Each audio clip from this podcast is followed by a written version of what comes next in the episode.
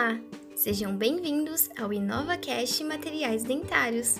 Eu sou Isabela Ferreira, aluna da Faculdade de Odontologia de Ribeirão Preto, a FORP USP, e integrante do grupo de pesquisa NIMP, coordenado pela professora doutora Andréia Cândido dos Reis.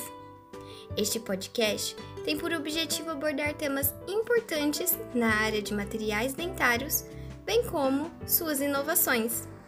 O tema do episódio de hoje é o ensaio de resistência à fadiga. Fadiga é definida como uma fratura progressiva sob um carregamento repetido. A resistência à fadiga é o nível de tensão em que o material falha sobre o carregamento repetitivo ou cíclico.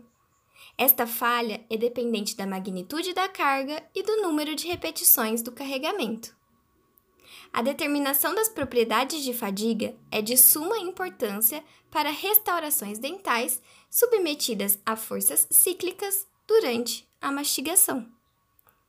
A aplicação de cargas durante a mastigação pode ser de aproximadamente 300 mil flexões por ano. Como os materiais dentários podem ser submetidos a tensões moderadas e repetidas um grande número de vezes, é importante, durante o planejamento destas restaurações, sabermos qual a tensão que ela pode suportar. Caso este planejamento não seja feito, uma carga alta e repetida pode levar à fratura da restauração. Os testes de fadiga são realizados submetendo-se um corpo de prova à aplicação de tensões alternadas abaixo do limite de elasticidade até a fratura ocorrer, ou seja, aplica-se uma carga baixa repetidas vezes ao corpo de prova até que ocorra sua fratura. Testes de fadiga por tração, compressão, cisalhamento, flexão e torção podem ser realizados.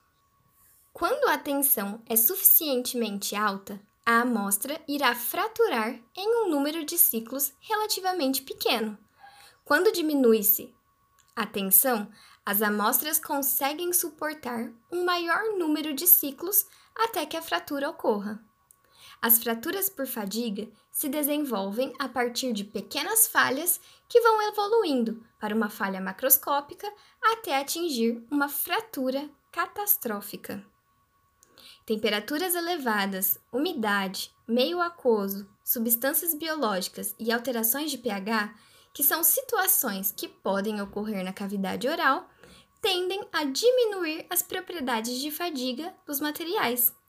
Portanto, os resultados obtidos em testes laboratoriais normalmente são mais altos do que os encontrados nas situações clínicas.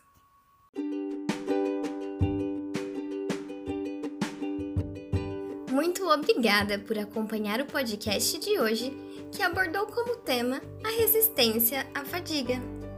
Fique ligado nos conteúdos do InovaCast Materiais Dentários, que serão repletos de informações sobre a área de materiais dentários. A cada semana faremos uma nova postagem e esperamos por você no próximo episódio.